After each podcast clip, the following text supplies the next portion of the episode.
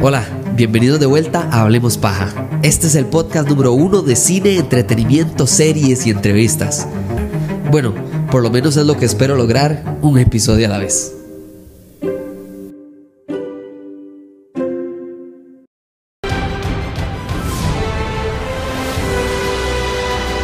Esta película se sintió como un Chevrolet Bel Air. ¿Saben qué es un Chevrolet Bel Air? No.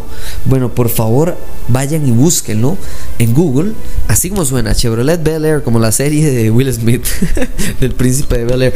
Este carro es lo que creo que se amolda mejor a mi visión de por qué Wonka es una de las mejores películas de fantasía que hemos visto desde los años 2000.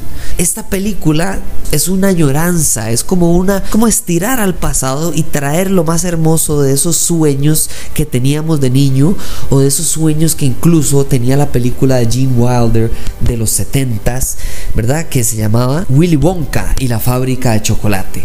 Mientras que la película del 2005 de Tim Burton se llama Charlie y la fábrica de chocolate. Creo que ahí vemos un poco la evolución hacia esta película. Creo que si la primera película para usted es su favorita y la segunda no tanto, esta es la mejor conclusión.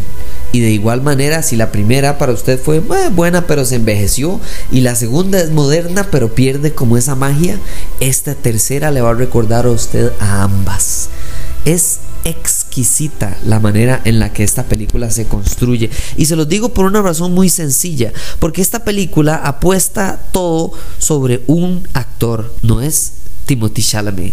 Para mí la magia de esta película cae sobre Kala Lane. Kala Lane es la actriz que hace a Nuro, el personaje secundario de esta película, que es una niña huérfana que se topa a Wonka en el viaje de, que él tiene hacia convertirse en el mejor chocolatero del mundo. Calla Lane agarra esta película y la lleva a la máxima capacidad emocional que usted pueda buscar. Primero es una herramienta, como cualquier otra dentro de una película, para resolver los conflictos internos, pero segundo, ella casi que es la audiencia durante la película. Ella vive un mundo nada más de, ay, tengo que ir a hacer tal tarea, o ah, tengo que levantarme temprano para poder hacer tal cosa, aunque lo que usted vaya a hacer sea algo incluso que a usted le gusta. Por ejemplo, a mí me encanta salir a correr. Yo amo correr en las madrugadas, especialmente ver el amanecer. Pero eso solo pasa si me levanto a las 4 y 50 o 5 de la mañana. Si no, también me gusta ir a correr, pero no es lo mismo.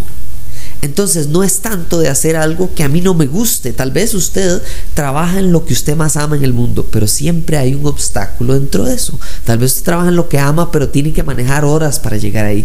Tal vez usted trabaja en algo absolutamente espantoso, pero le ayuda financieramente a tener a su familia perfectamente bien. Esta película es la idea de la realidad contra el sueño. Y en ese choque, en esa fricción que crea esta película entre Wonka y Noodle, y también debo admitir que son excelentes como villanos, especialmente este carajo que se llama Peterson Joseph, que es el que eh, hace el actor de eh, Slugworth. Keegan Michael Keegan es súper bueno y me encanta, me encanta que Rowan Atkinson haya estado en esta película. O sea, es, es, es parte creo que de las chispas que tiene que tener un chocolate. Eh, un chocolate de por sí ya es bueno, pero si tiene una sorpresa adentro, sea, no sé, algún licor, un líquido, una chispa, una fruta, algo que usted no esperaba, creo que eso es lo que tiene esta película. La base, el chocolate, la riqueza en sí, por supuesto que son Noodle y Wonka. Son las dos principales razones por las que esta película funciona. Pero el hecho de que esté Mr. Bean, de que esté King Michael Key, que, que los malos sean relativamente clásicos, de esos, de esos malos de los noventas, de, de Hércules o esos malos del Rey León o esos malos así de esos viejos que nada más son malos porque son malos. Y es para mí la razón por la que esta película es un Chevrolet Bel Air. Es un clásico es elegante. Esta película utiliza la fantasía y suspende a las personas en imaginación, no en contra de su razón. Es, es un momento en el que agarran el, el, guion y, y agarran a una persona que puede crear casi alimentación completa para no sé cuántas, como seis personas que son dentro del, hotel a donde están viviendo casi forzosamente. Y Wonka puede alimentarlos prácticamente a todos con una cajita que anda. Eso eso no es real, pero no se siente así. Creo que para mí esta película no es un 10, pero para que me entiendan por qué lo único que no es un 10 es que creo que tal vez el hecho de que esta película para muchos tendrá traducción porque la van a pasar por ser para toda la familia más en español que en la versión en inglés subtitulada. Va a verse afectado un poquito en ese lado.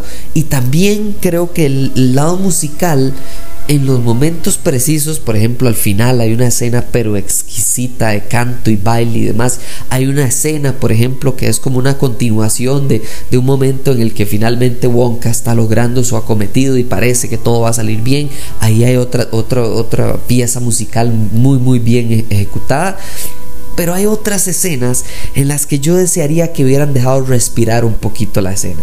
Porque lo mejor de esta película no es la música para mí lo mejor de esta película es la emoción, lo intangible que tiene esta película. Porque esto es dirigido por el rey de lo intangible, que es el director de Paddington. Paddington, cuyas dos películas son absoluta y totalmente espectaculares para ser de un bendito oso de peluche. Que no debería de jamás ser una película tan buena como es y de construcción del productor que nos trajo algunas de las películas de Harry Potter y se nota. Y se nota porque agarran una ideología y nos empiezan a construir un mundo alrededor, no del cerebro de Wonka, que es lo que me encanta. Wonka llega a revolucionar esta ciudad. La ciudad ya está destruida, hecha y deshecha por las personas dentro de sí. Y el ejemplo perfecto de nuevo es Nuru. Lo tangible de esta película es muy bueno. Es más, incluso para un dato curioso, contrataron a una chocolatera impresionantemente renombrada de Europa para que ella le, le, hiciera muchas de estas creaciones y los confites incluso fueran sorpresas, no solo actuación. No hay nada mejor que la actuación con un poquito de asistencia, ¿verdad? Nada como una sorpresa que sea verdadera, que tenga, sí, buena actuación, pero también naturalidad en que haya algo en la puesta de escena que logre eso. Eh, no sé, una serie como Loki, que por ejemplo eh, Tom Hiddleston lo que hizo fue hacer la escena más veces que las demás estrellas que estaban en la escena con él cuando estamos hablando del final, esta parte donde, ¿verdad? Finalmente eh, Loki se convierte en el dios de las historias. La escena anterior, él estaba en el set muchas más veces que ellos para que de verdad se sintiera él más cansado de volver a hacer esto mil veces que las demás personas que estaban ahí presentes, que para ellos, ¿verdad? Se suponía que era la primera y única vez porque no tienen la capacidad de devolver el tiempo. Esta película tiene esa misma magia. La magia de que Wonka en todo momento cree en lo imposible. Cree en chocolates que no tienen sentido en el mundo que viven estas personas. Que los chocolates son magia, sí. Que los chocolates incluso son, son un tipo de cambio, de felicidad, de, de incluso estafa, de, de extorsión, de sí, también. Pero pueden ser más. Un chocolate lo puede hacer usted soñar, volar, tener ideas, pero eso solamente funciona si hay una finalidad para dicho chocolate. Y el mensaje final de la película, y con esto no solo los dejo yo, sino que nos deja la mamá de Willy Wonka, es que la magia de un chocolate, la magia del cine, la magia de un carro antiguo, la magia de un actor que se entrega como lo hace claramente Timothy Chalamet en esta película, la magia de todas estas cosas no es la película, no es el chocolate, no es el carro. La magia es con quien usted lo comparte. La magia es con quien usted está. Si usted hace un podcast con las personas que están escuchando el podcast, esta es la magia del podcast, que usted lo escuche y tenga música pensando todo el tiempo conmigo. Esa es la magia. Cuando entrevisto a alguien y la persona se siente sorprendida por una pregunta, una resolución, una idea, algún intercambio que tuvimos. La magia de Wonka es la misma magia que la que tiene un chocolate o una película, que es la imaginación es sacarnos por un momento de la realidad en la que estamos, para que sí Tal vez no todo sea posible, pero por lo menos que parezca hacerlo. Muchísimas gracias por escuchar este episodio. Para que sepan, además de eso se vienen estos días entrevistas que ya tengo un par más alineadas. De verdad que estoy muy orgulloso de este cierre de año que tengo.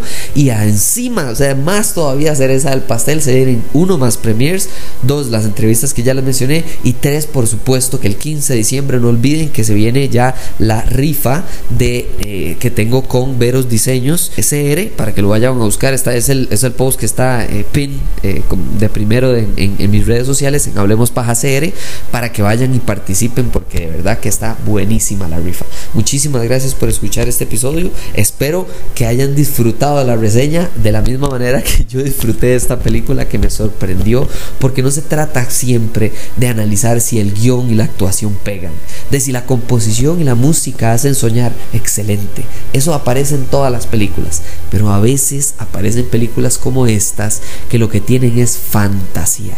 Y la fantasía muchas veces le gana a la razón, pero solamente cuando está bien hecha. Nos hablamos de la próxima, ya saben. Chao.